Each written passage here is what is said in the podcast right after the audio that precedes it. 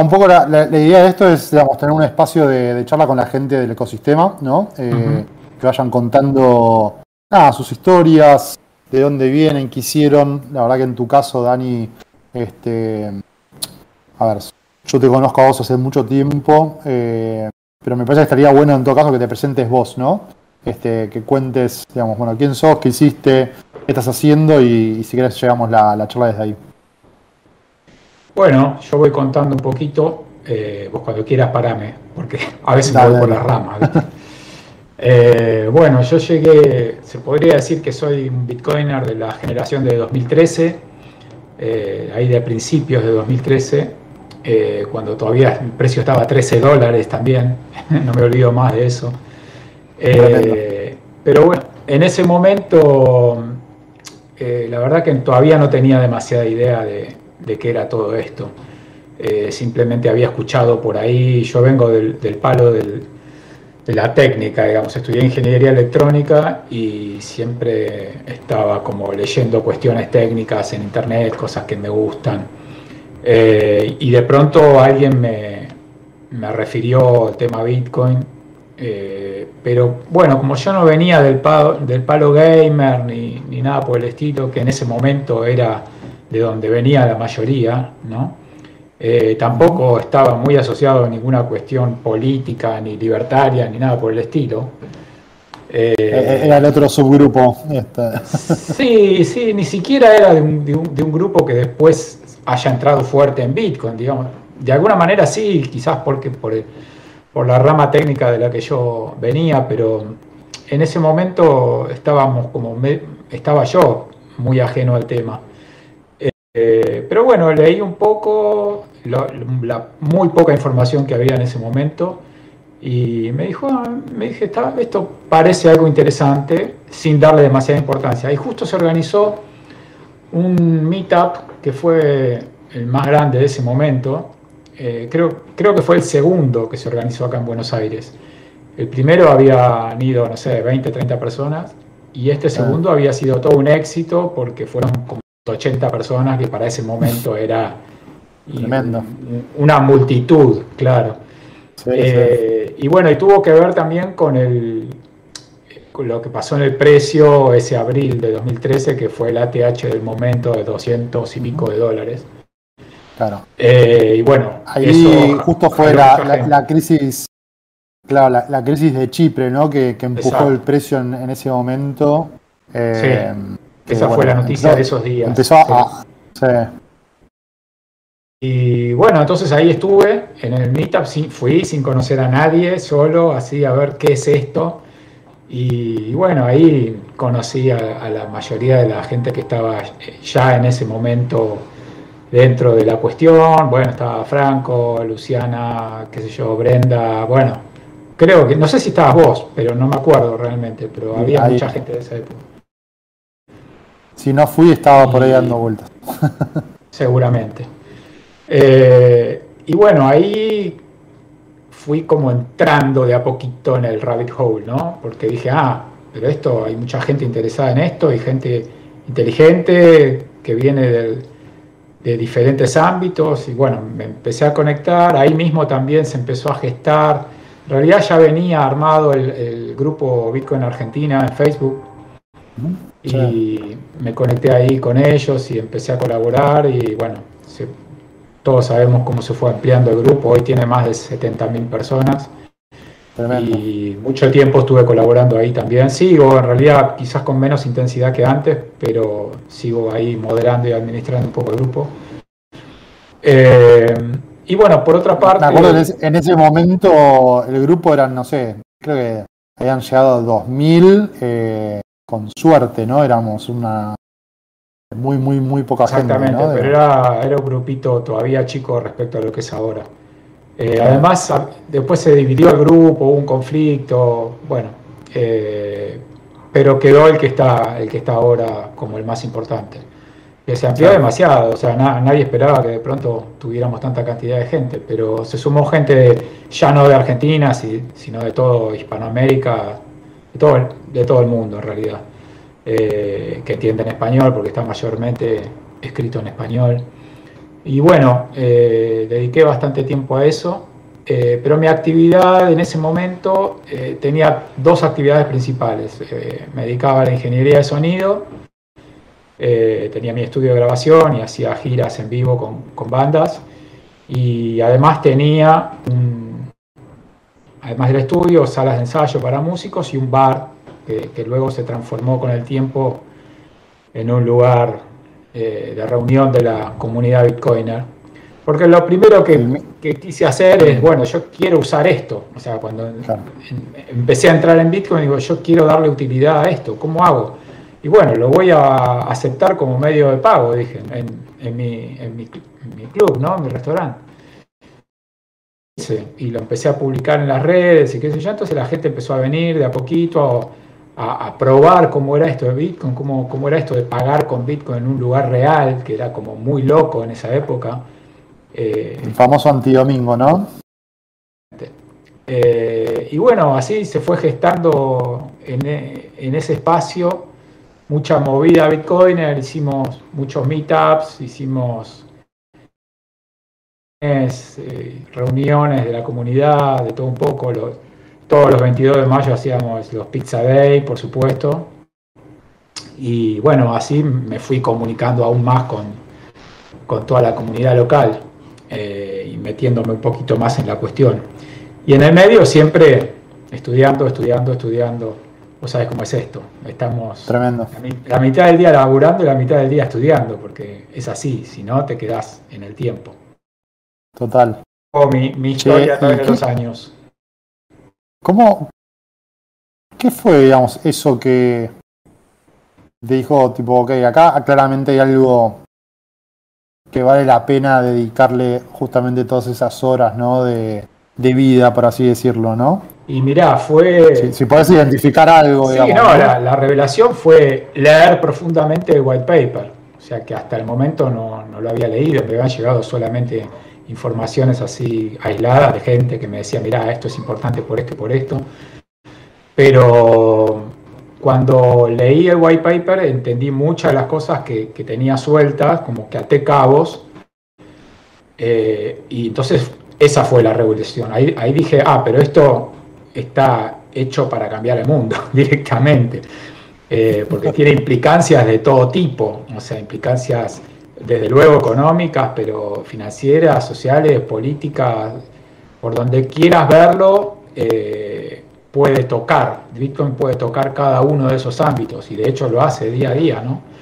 Eh, entonces, ese, ese, creo que fue el momento en que hice el clic y fue, fue rápido, fue a mediados de 2013. después de ese meetup, eh, empecé a absorber toda la información que encontraba a mano, te imaginarás y como, como hacemos todos ¿no? cuando entramos en este mundo. Eh, y bueno, ahí en el medio leí el white paper y dije, listo, ya entendí todo y a partir de ahí me fui metiendo cada vez más en el, en el agujero del, del, conejo. Y ahí seguimos, ¿no? porque es imposible saberlo todo. Hoy, hoy hablaba justo con, con una persona que se está queriendo, me pasa que todos los días tengo conversaciones con, gente que quiere meterse, ¿viste? Y quiere ver de qué manera eh, aprender sobre el tema eh, y, sumar. Y, yo le digo, digamos, la, mejor forma de hacerlo es estar adentro de una empresa de cripto o muy relacionada a una comunidad de cripto, ¿no? De, Bitcoin. Em, y es muy loco, digo, y esto un poco de viajando al pasado cuando recién, a mí me pasó, cuando recién conocí Bitcoin, fue esos primeros meses, fue una voracidad por leer, meterme y aparte descubrir cosas nuevas que, que pocas veces me había sucedido, ¿no? Este, y, la verdad que, estamos hasta a un nivel casi, no sé si enfermizo, ¿no? Es una palabra un poco fuerte, pero este, a uno claramente le, le abre un montón de puertas en la cabeza, ¿no? Y eso es lo que pasa, es que eh, abre tantos caminos diferentes y en cada uno de los que te metes hay material como para profundizar. Entonces, la verdad que no terminas nunca, porque, mm. eh, digamos, yo antes de Bitcoin no tenía idea de economía, por ejemplo. O sea, era algo que escuchaba, que hablaban los economistas y otra gente. Yo estaba metido en mi cuestión de ingeniería, de técnica y no, ni bola. A partir de Bitcoin se te abre esa puerta de entender qué es el dinero, por qué está ahí, para qué lo usamos, eh, qué son las finanzas, todo, todo un mundo que no, estaba, no, no me pasaba ni de cerca. Y de pronto te entras a meter porque está totalmente relacionado con el tema y ves que dentro de este mismo tema de economía se abren diferentes caminos. Entonces conoces, ah, bueno, la escuela keynesiana, la escuela austríaca, empezás a leer autores que en mi puta vida me hubiera, me hubiera puesto a leer, ¿no? Y, claro, y, la bibliografía es enorme, entonces no te da la vida para leer todo lo que, lo, que te gustaría leer y solo de una rama, o sea, las horas que habré pasado, días que habré pasado leyendo economía, jamás se me hubiera ocurrido. Lo que pasa es que necesitaba para entender por qué Bitcoin es importante, hay que intentar también de dónde viene y por qué está y, y hacia dónde nos conduce. Entonces, claro, empezás a escuchar las dos campanas, tenés que leer de los dos lados, entender de dónde viene todo, y eso lleva tiempo y un mundo.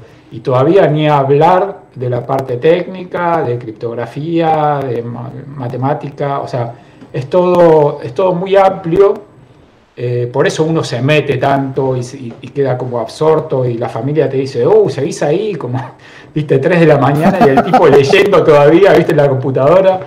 Sí, anda a jugar a la Play y no me las pelotas.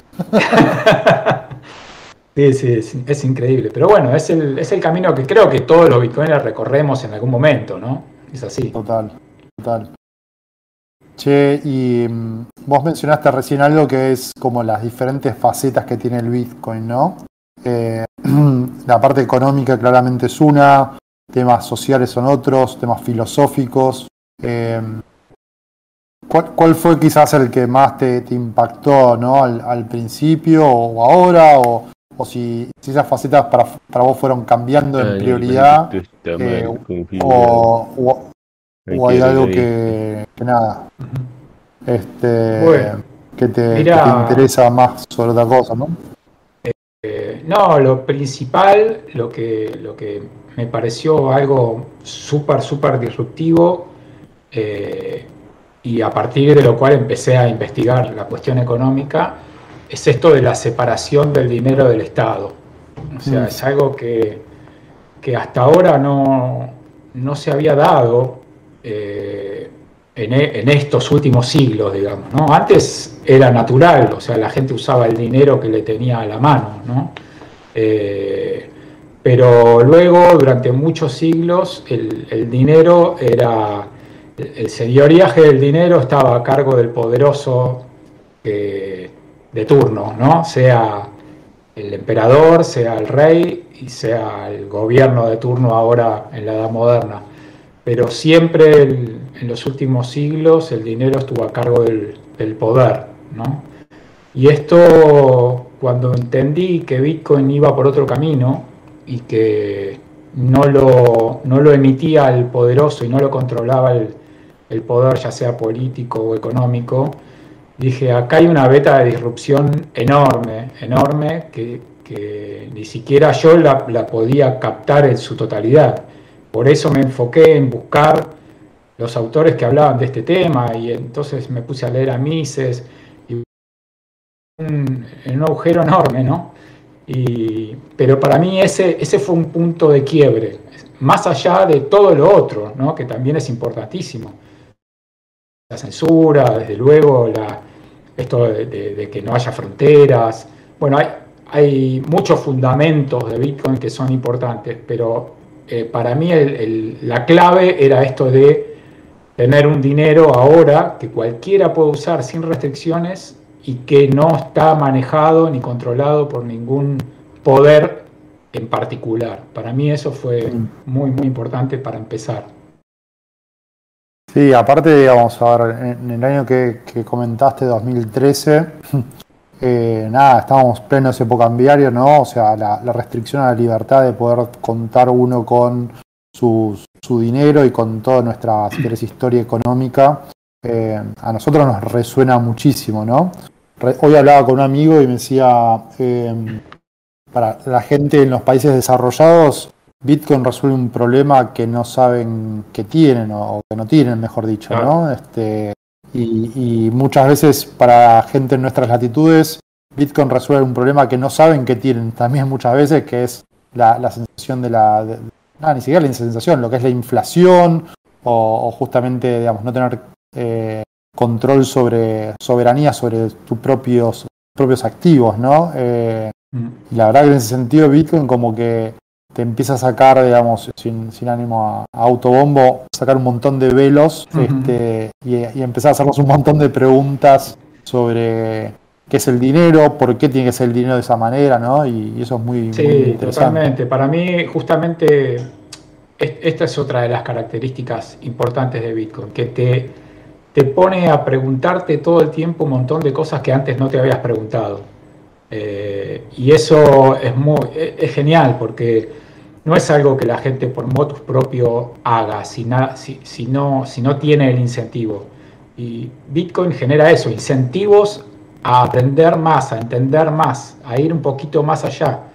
Eh, el, ponerte siempre el por qué, y por qué esto, y para qué, y meterte un poco más. Eso es, eso es muy importante y eso hace que la gente vaya evolucionando en el conocimiento de, no solo la tecnología como sí, sino de, todo lo que tiene alrededor, que en realidad a mi criterio es como aún más importante. Si nos enfocamos mucho en la cuestión tecnológica, hay mucha gente que le escapa porque le tiene miedo, porque no, entiende, no conoce, le parece demasiado nuevo. Eh, por eso yo siempre que, hablo con gente que, todavía no está metido en, tema, eh, trato de primero averiguar cuál es la orientación, de dónde vienen, cuáles son sus gustos, sus, ideas, para enfocar la charla hacia ese lado, porque si no lo que terminas haciendo es espantar gente, ¿no? Porque si me pongo a hablar de criptografía a una persona que jamás en su vida escuchó ni siquiera la palabra, lo primero que le va a pasar es que se va a aburrir a los dos minutos. Y si me pongo a hablar de política con, alguien que, que no le interesa, que está en otro tema, va a pasar lo mismo. Entonces está bueno enfocarse en el, público que uno tiene al, momento de tratar de, explicar todo esto. Totalmente. Yo siempre digo que el Bitcoin como que mezcla dos cosas re difíciles que son las finanzas y la tecnología, ¿no? Este, y que mm, a veces creo que la revolución más grande puede venir desde otro lado, que es justamente lo cultural. Y mm, y por eso, por ejemplo, soy muy bullish con todo lo que está pasando con NFTs. Porque creo que, digamos, las criptomonedas en general están muy asociados, si quieres, a lo, especulativo. Eh, y obviamente hay un, todos los temas de desintermediación y soberanía sobre el dinero. Pero cuando vos empezás a, utilizar, digamos, a, que una tecnología empiece a penetrar, si querés, la cultura, eh, eh, como que es, la, conversación empieza a ser otra y los intereses de las personas empiezan a ser otros y se empiezan a generar como ciertos movimientos, ¿no? Eh, no sé, digamos, ¿cómo, ¿vos cómo ves, por ejemplo, todo el tema de NFTs? No sé si estuviste metido, leyendo algo, haciendo algunas cosas, como músico incluso, ¿no? También, bueno, no sé si, si todo, me imagino que como eh, ingeniero. Sí, sí, lo estuve, me estuve metiendo en tema, pero todavía no lo suficiente. La verdad que también es otra rama que requiere atención y tiempo, que justamente en este momento no es lo que me sobra. Pero, pero tengo un pantallazo así de qué se trata, me parece muy interesante. Al principio me pasó un poco como con Bitcoin, digo, esto, mm, ¿para qué? Eh, y después empecé a entender un poquito más de qué va la cosa, eh, pero confieso que todavía me falta mucho por aprender. No, no me metí definitivamente en tema, aunque me parece sí muy interesante y que haya, hay por ahí un futuro enorme para explorar, sin duda. Sí, y mm, hay, hay, un par de cosas ahí, sí, sí, muy, muy copadas. Este, che, y mm, yendo, digamos, a. Bueno, me imagino que con, con el, el antidomingo, con todo el tema de la, Y la verdad que lo tuve la que. La pandemia habrá sido. No, fue un desastre, fue un desastre y no, ya no lo pude, lamentablemente no lo pude remontar. Tuvimos que cerrar ese 15 de marzo del 2020 eh, y, y, desde ese momento fue todo barranca abajo, ¿viste? Obviamente uno cuando, cuando está tanto tiempo cerrado en una actividad que requiere eh, constantemente atención y conexión con los proveedores y bueno, con todo lo que eso lleva alrededor, eh, todos esos lazos se van rompiendo, se van quebrando eh, y bueno, restablecer todo eso con la pauta de que posiblemente en poco tiempo más no pueda seguir de nuevo, que es lo que nos pasó el verano pasado, estuvimos a punto de, de abrir de nuevo para fin de año eh, y lo que veíamos en las noticias era de que se venía la segunda ola y la tercera ola, y yo ya me agarraba la cabeza, digo, voy a empezar a de nuevo comprar mercadería, llamar al personal, levantar todo de nuevo, eh, poner todo en funcionamiento para que en dos meses de nuevo me cierren todo. Era, era muy frustrante, entonces decidí no hacerlo y la verdad que tuve estuve acertado, porque definitivamente se cerró todo de nuevo, pasó todo lo que pasó este año.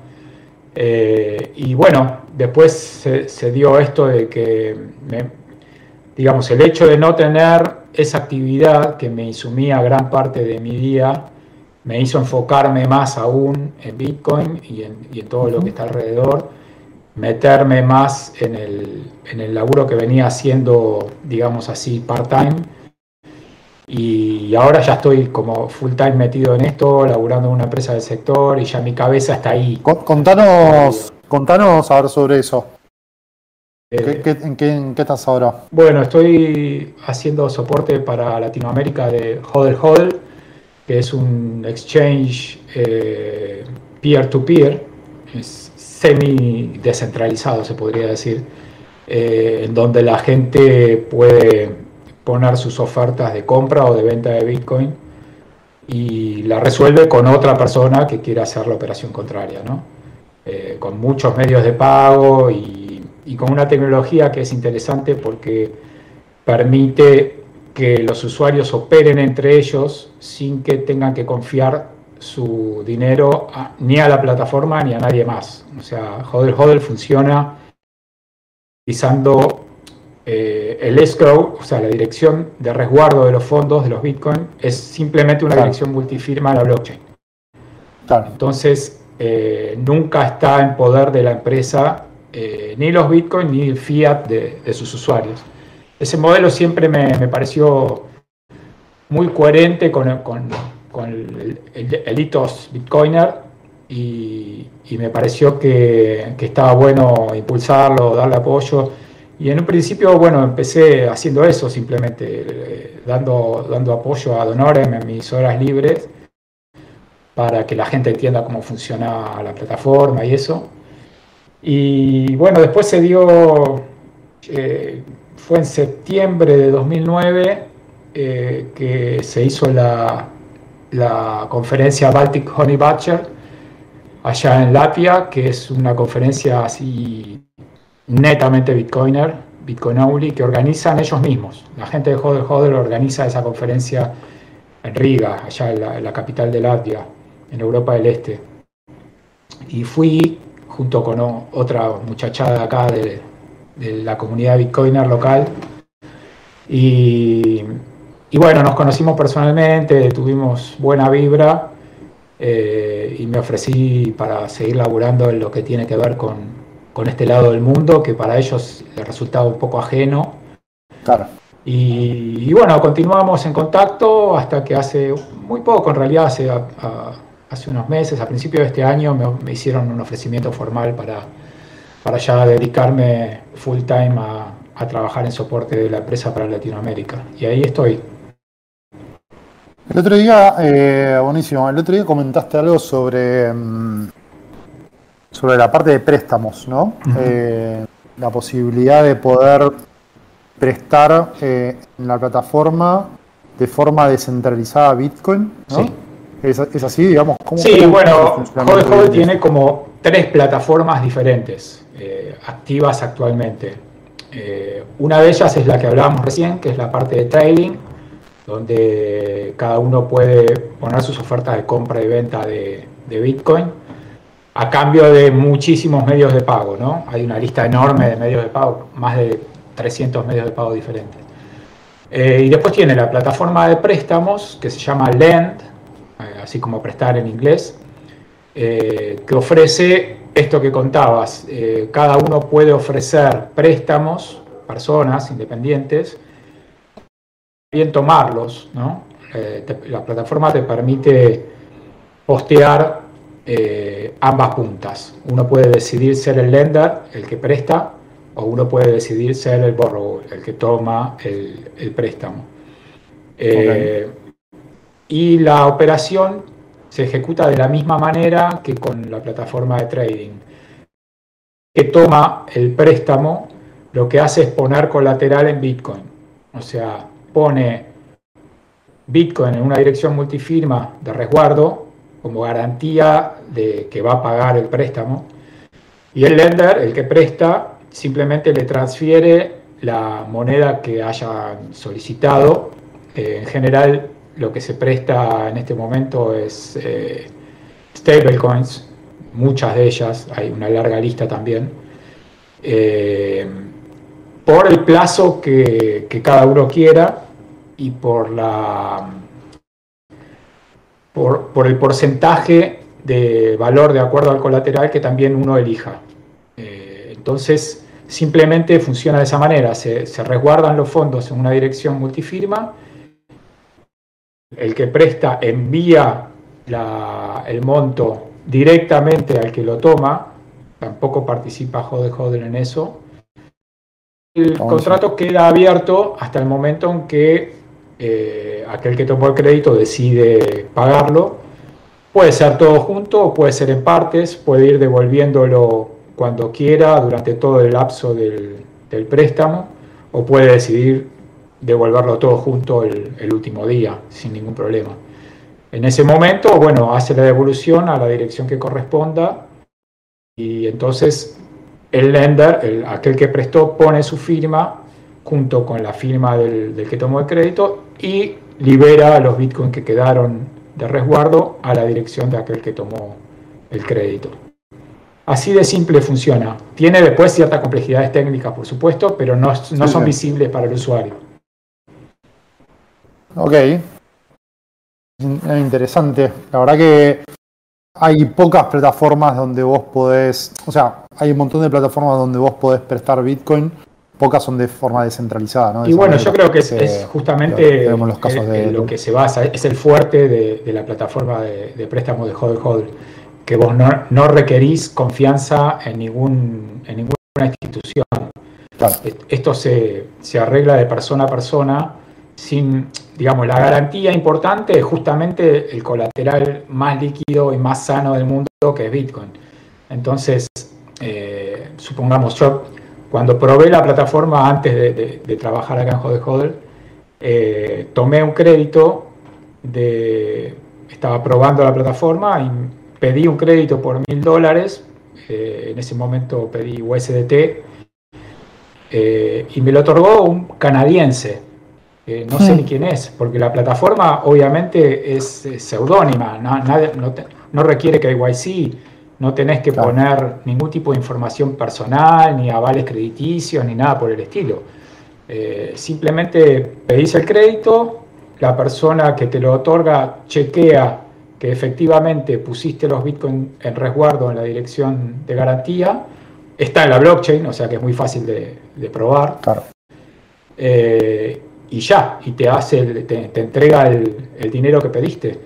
Eh, está totalmente garantizado. De hecho, está sobrecolateralizado. Todos los créditos están sobrecolateralizados para cubrirse frente a bajas de precio de Bitcoin, ¿no? que, fue lo que pasó hace poco. Ahí como... Y ahí estamos. Ahí, ahí, tuvimos que movernos. Ahí tuvimos que movernos bastante. claro. Y porque muchos eh, muchos contratos, eh, si no estás atento, entran en liquidación. O sea, cuando el, cuando el porcentaje de colateral que tenés en resguardo pierde valor, o sea, cuando Bitcoin cae de precio, puede quedar descolateralizado. Entonces, si, directamente llega al valor del threshold, del límite, del, umbral, se liquidan los bitcoins que están en garantía y se los entregan directamente, se entregan automáticamente al, lender, ¿no? Al que, al hizo el, al que ofreció el préstamo. Entonces, bueno, de todas maneras, para evitar liquidaciones masivas en movimientos de precio abruptos como los que vimos últimamente, eh, la plataforma tiene un sistema de notificaciones y a los margin calls con bastante tiempo y, en varias oportunidades. O sea, estos son los avisos de que tu colateral está bajando demasiado de, valor. Se envían cuatro llamados, o en diferentes posiciones, hasta que llega al final a la liquidación. Pero el usuario tiene tiempo de reaccionar y puede reaccionar de varias maneras. Puede hacer simplemente un pago parcial del crédito para equilibrar el balance entre colateral y el préstamo. Eh, o puede agregar más Bitcoin a la dirección de garantía. Eso también hace que se nivele de nuevo el respecto al, dinero pedido. O puede decidir directamente cancelar todo el crédito. Si recibe un margin call el último, antes de la liquidación, y tiene el dinero para devolver, puede devolverlo completamente y liberarse del problema. ¿no? recupera sus bitcoins y asunto cerrado. Así que digamos que hay como varias herramientas como para mantenerse seguro, seas eh, el que otorga el crédito o seas el que lo toma. Es interesante. Muy bien. Sí. ¿y, qué, ¿y qué grado digamos, de dificultad tiene para la gente de a pie, por así decirlo, no? Porque acabas de mencionar como, bueno, margin, descentralización. Este, sí, bueno. hay cosas que, sí. hay, cosas que, quizás uno las dice así como al pasar y requieren de, cierta profundización, pero tampoco me quiero meter acá a, dar una clase de, de, lending. Pero bueno, digamos que no, es una, no son plataformas para el usuario inicial de Bitcoin. O sea, son plataformas que requieren cierto grado de conocimiento, no técnico, pero sí del funcionamiento de este tipo de cosas, ¿no? Saber qué, saber qué es un, margen LTV, esto del rango entre el valor del colateral y, el valor del préstamo, eh, mm. saber qué es, tenés que estar atento a eso. Eh, bueno, son, son cosas que la gente que está hace tiempo en el mercado financiero los tiene de taquito pero no es algo que el común de la gente eh, lo conozca, ¿no? Y sobre todo tratándose de sistemas como estos que no hay eh, un tercero que te pueda sacar las papas del fuego, ¿no? Acá es tu responsabilidad frente al otro usuario que te está otorgando el crédito. Entonces, digamos que igual la curva de aprendizaje no es tan larga, no es tan compleja, eh, se puede usar ambas plataformas en, testnet, con lo cual no estás arriesgando fondos de ningún tipo. Eh, es muy simple. Testnet, para, que, para los que no saben, es básicamente como la, red de prueba de, Bitcoin. ¿no? Claro, es como un Bitcoin de mentira. Donde, uno puede usar Bitcoin de mentira para hacer todas estas cosas y ver que le salgan bien, que entienda cómo funcionan las herramientas. Eh, y la verdad que es muy útil para el usuario nuevo puede poner en testnet, su, publicar su propia publicación de, créditos o, de compra-venta de Bitcoin en la otra plataforma y probar. Inclusive con dos cuentas propias puede probar sin ningún problema. Así que es interesante y, que, y, que, mm, ¿cómo se dice? Eh, más allá, digamos, de lo que es el uso, si querés, especulativo, le, em, hay gente de a pie, por así decirlo, viste, que, que lo está utilizando eh, para, pedir un préstamo, no sé, para construir su casa, comprar un auto, una moto, te, han llegado, digamos, eh, historias de. No, historias de, ese tipo. Un poco de, ese, no, historias de ese tipo todavía no, no me llegaron. Eh, sí tiene uso de la plataforma, desde luego, pero se, se, trata de mantener, mantener esta, esta ética bitcoiner de no meterte demasiado en los asuntos de la gente. ¿no? no, no podemos andar preguntando para qué vas a usar el dinero. O sea, es algo que cada uno se reserva para, para el fuero íntimo. ¿no? Entonces, eh, estar preguntando ese tipo de cosas no, es algo que, esté dentro de la, de la, ética bitcoiner. Por supuesto, si hay alguien, algún usuario le esté dando estas aplicaciones y quiere compartir eh, su experiencia, no, no, me, refería, me refería, me, refería a eso, sí, no, definitivamente no, no, la idea no es, digamos, irrumpir en la privacidad de las personas, todo lo contrario, sino justamente compartir si querés. Porque, a ver, yo digo que Bitcoin, las criptomonedas en general son como un caballo. O sea, y el caballo vos lo puedes tener dentro del hipódromo dando vueltas y timbiándolo, o lo puedes sacar del hipódromo y usarlo para empujar una carreta, usarlo para transportar, digamos, darle una funcionalidad mucho más allá de lo, que es la, timba, ¿no? Este, entonces, em, yo creo que es interesante también como ir mostrando estos casos de uso donde la gente digo, permea en, la vida real. Eh, no sé, hace poco, por ejemplo, eh, creo que lo compartió Romy Cejas de un, de un chico que había puesto, viste, se había puesto en, DAI, había prestado el DAI a una taza y eso le permitió construirse su casa, viste.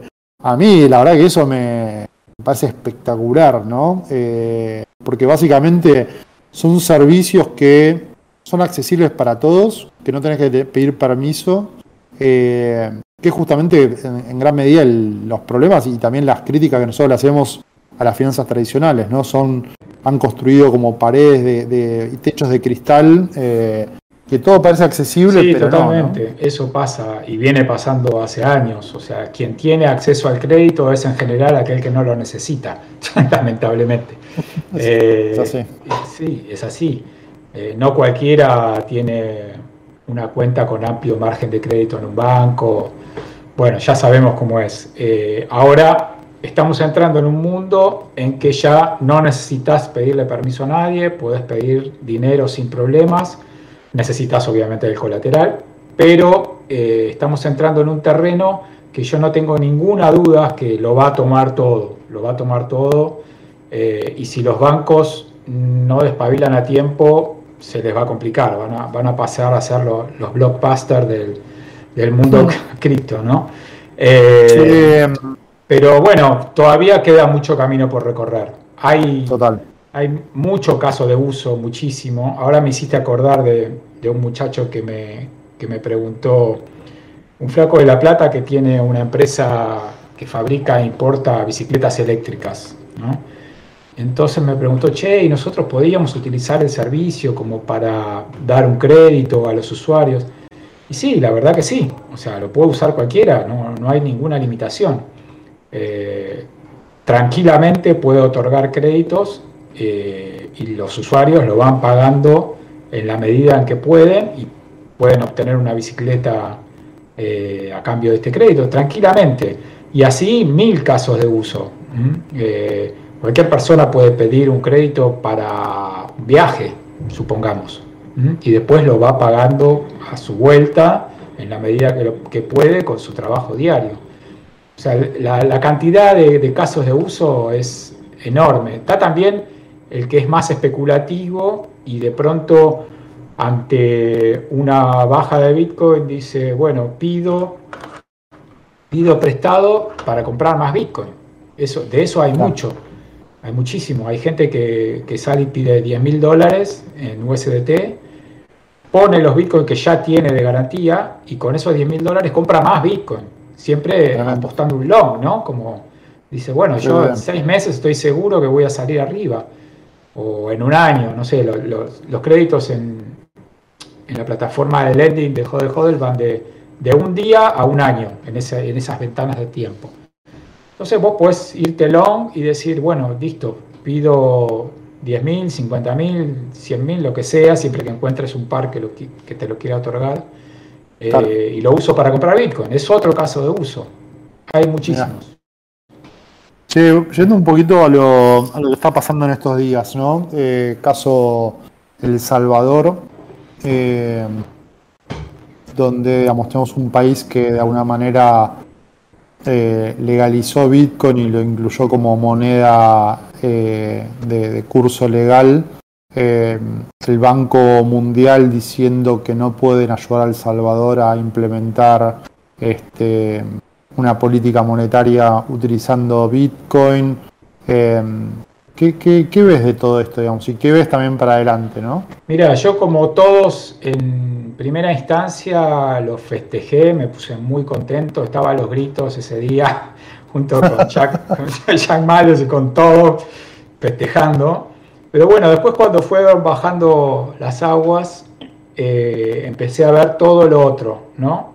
Eh, bueno, leí la ley eh, cual fue aprobada y, puse ya mis reparos. Ya hay cosas que a mí como bitcoiner no, no me gustan. Eh, primero y principal porque para mí Bitcoin es un movimiento que crece de raíces hacia arriba, o sea, de abajo hacia arriba. Esto de que venga impuesto por la política de arriba para abajo ya me hace ruido de entrada. Eh, igual veo como siempre positivo que más gente pueda entrar, pero no veo que el camino sea imponerlo por ley. O sea, para mí ahí estamos pifiando. Eh, el artículo 7 de la ley eh, pone a Bitcoin ya no solo como moneda de curso legal, sino obligatoria. Y eso ya a la ética bitcoiner no le gusta nada. Eh, a mí me hubiera gustado que hubiera un tiempo de debate, que se, pudiera, se pudieran hacer cambios a algunos artículos de la ley, pero la verdad que no, no, hubo, no hubo tiempo de nada. El gobierno de turno ahora en El Salvador tiene mayoría absoluta en el Congreso y lo pasaron en tres horas como si nada y lo aprobaron sin ni siquiera abrir la discusión a nada. Creo que habló un tipo de, de la oposición, uno o dos nada más, que pusieron sus reparos y, se largó a votación, se aprobó y adiós. Eh, con esto no quiero decir que no esté contento, me parece que está bien, que va a ser positivo, pero también me choqué con, la cuestión política que, que la verdad también me hizo abrir un poco los ojos. Ayer estuve en un Spaces con gente de, El Salvador, con mucha gente del Salvador, eh, y la verdad que hay una oposición enorme de la gente común al tema de Bitcoin. Eh, pero por mero desconocimiento. La mayoría de la gente en El Salvador no tiene idea de qué es Bitcoin. Nada, cero. Jamás en su vida escuchó nada. Y te estoy hablando del 98% de la población. ¿Quiénes saben de Bitcoin en El Salvador? La gente que vive en el Sonte, ah, lo del experimento. En, todos, en todos. En todos lados. desde luego. O sea, acá en Argentina también va a pasar lo mismo. Eh, creo, el otro día alguien justo en un grupo mencionaba, dice, quieren, quieren poner Bitcoin como moneda de curso legal, eh, que la gente lo use, pero no hay internet.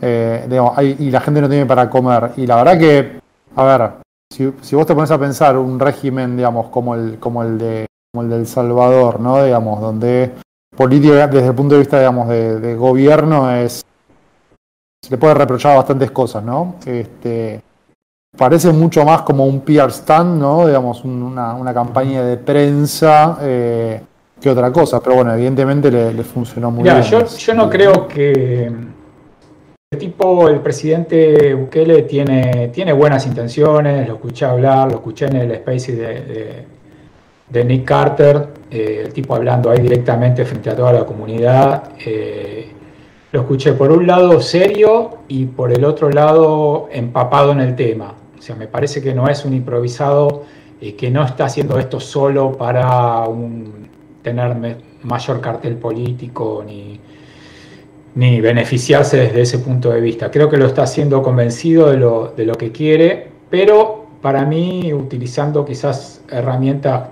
compulsivas que no son muy bienvenidas en la comunidad bitcoiner. Eh, pero bueno, a la vez tiene el apoyo y los recursos de, gente que todos conocemos, que son super bitcoiners, están a full eh, apoyando y dando, proveyendo la tecnología y todo lo requerido para que esto funcione. Así que de fondo me parece que va a estar bien, pero todavía tiene mucho, mucho, mucha gente en contra. Eh, y que se pusieron en contra justamente porque esto fue casi como impuesto por la fuerza. Eh, si se hubiera tomado otro camino, yo creo que la mayoría de la gente lo hubiera tomado diferente y hubiera pensado quizás en ponerse a estudiar el tema, pero la reacción ahora fue directamente el rechazo, el rechazo. En, el Space que estaba ayer no había forma de que la gente me pudiera escuchar dos minutos los argumentos que yo le quería dar. Simplemente, no, eso está por la fuerza, nosotros no queremos, no, no, no, no, no, y no. Y nadie quiere saber nada. Entonces, yo veo que por ahí hubo, quizás algo que, fue un error. Eh, pero bueno, como siempre digo también, Bitcoin se encargará en el próximo bull run de dar vuelta a todo esto y de aquella gente que se quería sacar de encima a los Bitcoin va a empezar a pedir por favor que se, lo, que se los den de vuelta o, comprarlos, ¿no? Porque esto, esto está todos los días en, El Salvador en este momento. Está diciendo, ah, ahora van a venir todos a sacarse de encima los Bitcoin. ¿Entendés? Eso es lo que piensan piensan, ahora van a venir todos a, llevarnos nuestros dólares de nuestras reservas. Van a venir todos los bitcoiners a vender acá porque nosotros se lo tenemos que dar. O sea, piensan que los bitcoiners queremos dólares. Fíjate qué lejos que están de, entender la realidad, ¿no?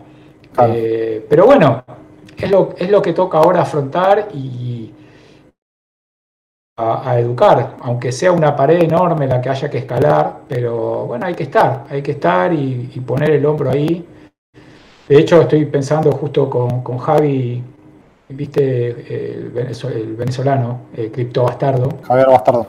Sí, eh, estamos pensando en, irnos para allá a fines de julio a hacer una campaña de, educación en español, porque para colmo necesitamos esto, ¿no? Bitcoin es en español, porque está llegando mucho gringo y también tiene oposición por el solo hecho de que hablan inglés, o sea, nada más que eso es gente súper valiosa, pero no, tiene llegada al pueblo eh, salvadoreño. Total, total.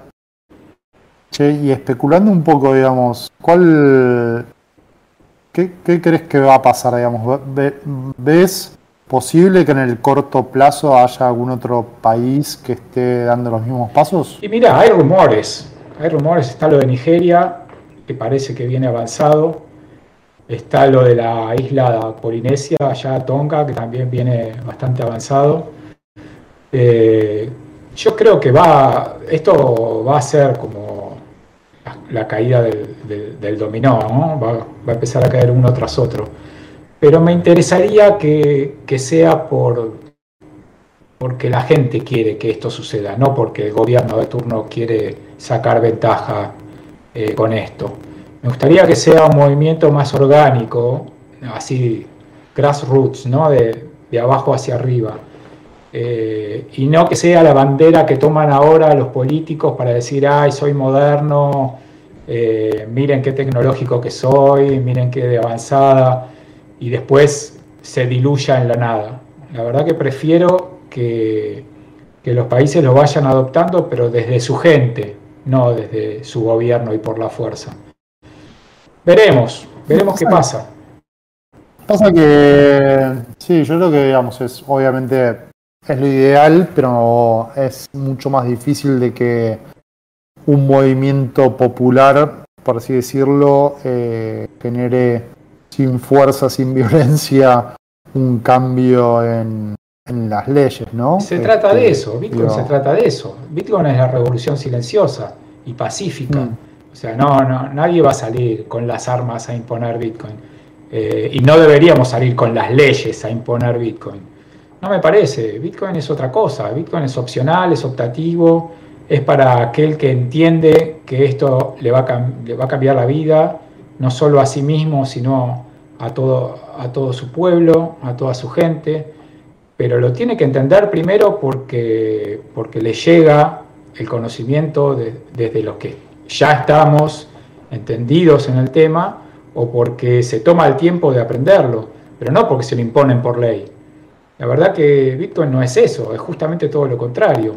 Deberíamos dejar que fluya así como viene fluyendo. Pensemos que, vamos, 12 años nada más tiene esto y está expandido por el mundo entero y el, crecimiento es exponencial en todo el mundo. No querramos ir más rápido de lo que estamos yendo porque nos vamos a pegar la piña.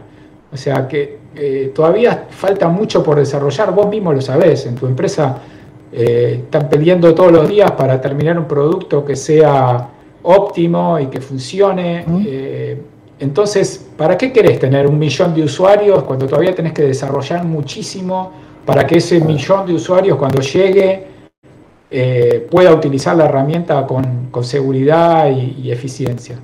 Entonces, yo soy más conservador en ese sentido. Yo prefiero que vayamos de a poco construyendo, sobre todo construyendo en los periodos de silencio, como los beer market, que es un momento tranquilo en donde uno se puede enfocar en lo que tiene que hacer.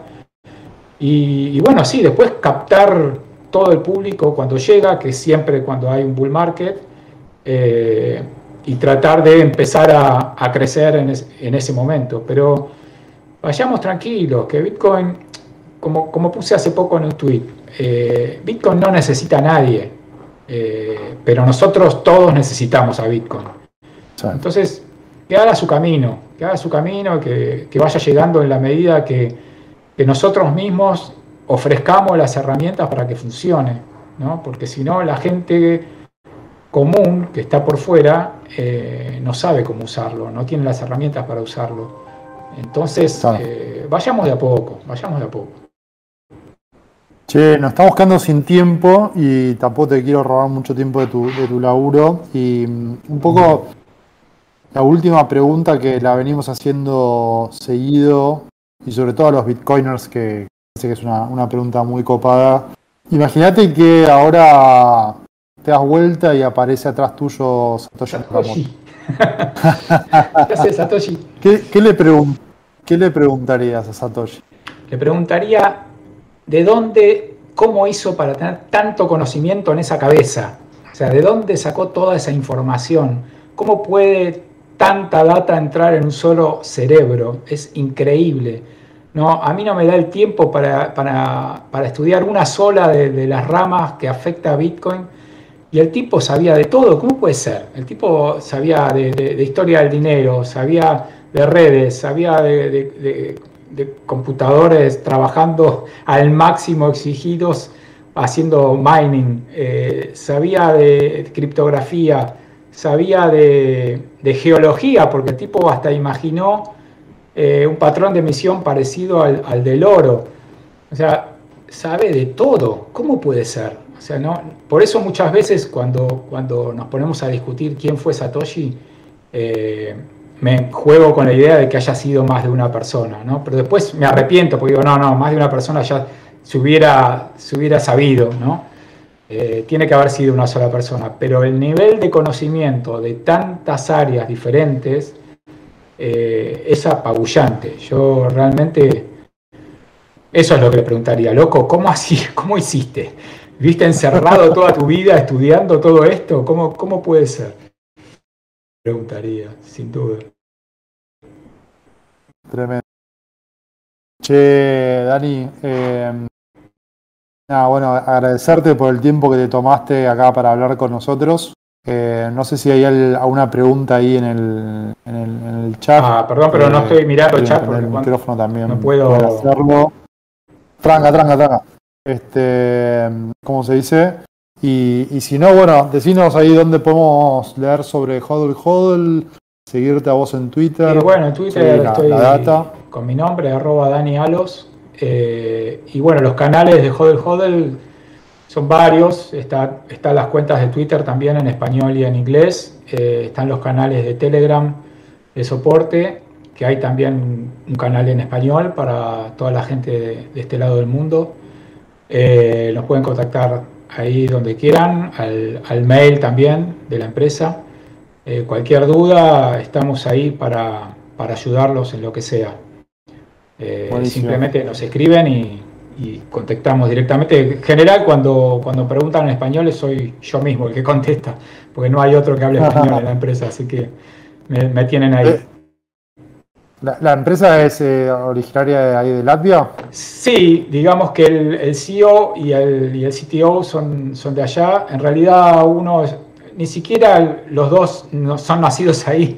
Eh, uno nació en Rusia, el otro en República Checa, pero ah, están trabajando ahora en Latvia. Eh, y después el resto del equipo está disperso por el mundo. O sea, no, no es que ni siquiera hay oficinas de Hodel Hodel. Estamos todos laburamos remoto.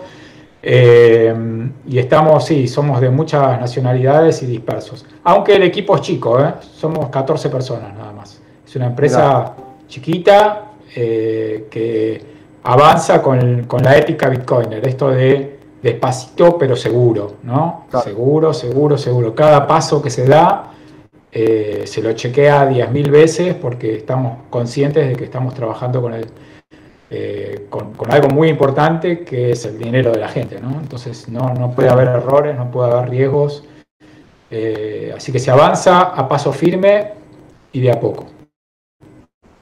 Buenísimo. Ahí vamos. Che, Dani, Nada, nuevamente gracias por, sumarte. La verdad que un placer charlar con vos. Igualmente, che. digamos, alguien tan importante en la comunidad desde hace tantos años. Eh, ojalá que, vuelva el antidomingo. ojalá, ojalá. Eh, antidomingo 2.0. Eh, nada, pues la verdad que siempre fue, digamos, un, lugar de reunión, viste, tantos, este, aparte de aparecer en la tele en China, viste, como ir a, pagar tu pizza con Bitcoin, ¿no? Era casi un acto de, este, religioso ahí, ¿no? Entonces, este, nada, me parece que está, sí, bueno. La verdad que hicimos cosas muy, muy lindas ahí, muy este, interesantes. Yo lo extraño muchísimo, pero bueno, eh, dadas las condiciones, la verdad no, no, no están dadas las condiciones justamente para, para ah, poder ponerlo en marcha. Pero quién sabe, quién sabe que tengamos un revival dentro de dos o tres años, ¿no? Lo dejamos abierto. Vamos, apostemos, apostemos a eso. Dale. Ojalá. Che, Dani, bueno, te saludo. Gracias por sumarte. Gracias a todos por sumarse y nos vemos el jueves que viene con una nueva Gracias, Hasta luego. Chao, chao. Gracias. Nos vemos.